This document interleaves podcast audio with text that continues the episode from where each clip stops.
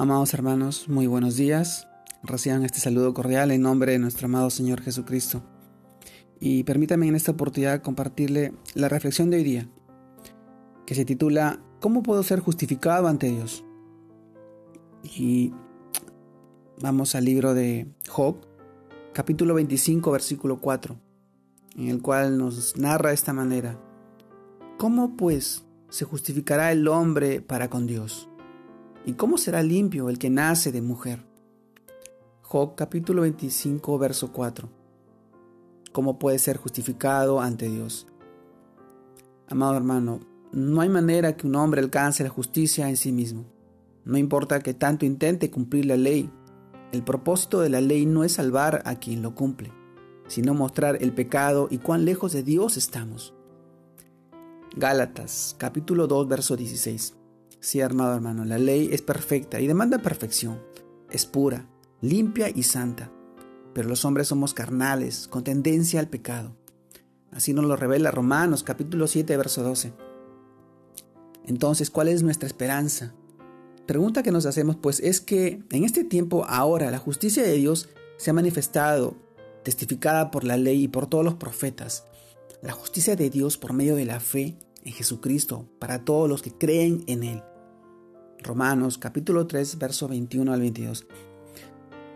La respuesta a la pregunta, ¿cómo pues se justificará el hombre para con Dios?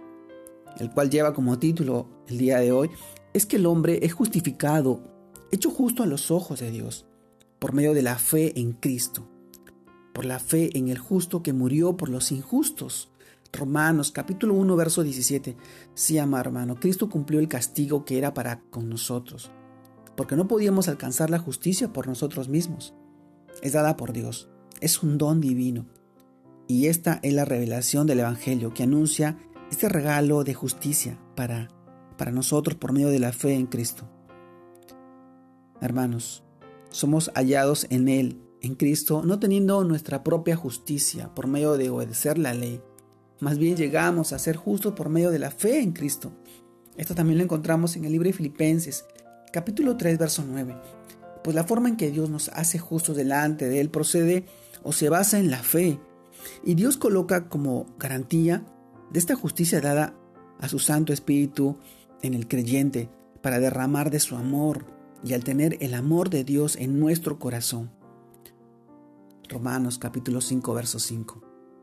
Ahora, podemos cumplir la ley de amor pues el amor no hace mal al prójimo, por tanto el amor es el cumplimiento de la ley. Así también lo expresa Romanos capítulo 13, verso 10. ¿Cómo podemos ser justificados ante Dios? Solamente el creer en Jesucristo, el recibir ese amor y su Santo Espíritu que manifiesta y testifica que somos hijos de Dios, que somos nuevas criaturas y que hoy no vivimos atados al pecado, no vivimos jalando, arrastrando cadenas de nuestro pasado.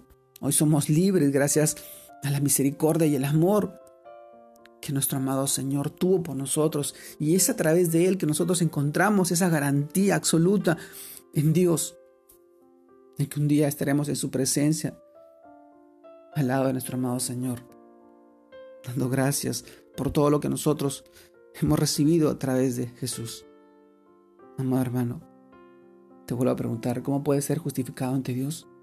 Solamente por la fe en Cristo Jesús, nuestro Rey, nuestro Salvador, nuestro Redentor, el que vino a morir por nuestros pecados, el que derramó su sangre por limpiarte y sanarte. Y hoy, hoy, hay que darle gracias por todo lo que hace en nuestra vida y por todo lo que hará en este tiempo, en tu vida, en la vida de tu familia en la vida de tus hijos, en tus seres queridos. El cuidado y la protección de nosotros lo debemos solamente a Él. Y todo lo que tenemos a Él.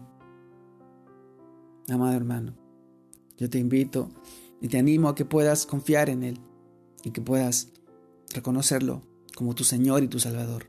Y dejar que entre tu corazón y te llene de la gracia que solamente podemos obtener a través de Él. Te mando un fuerte abrazo. Dios te guarde y te bendiga en este fin de semana, en este domingo familiar al lado de los tuyos. Y que puedas compartir cada día más la palabra de nuestro amado Señor. Que son palabras de vida eterna para contigo y que la gracia te acompañe en este día. Bendiciones a todos mis hermanos. Dios los bendiga.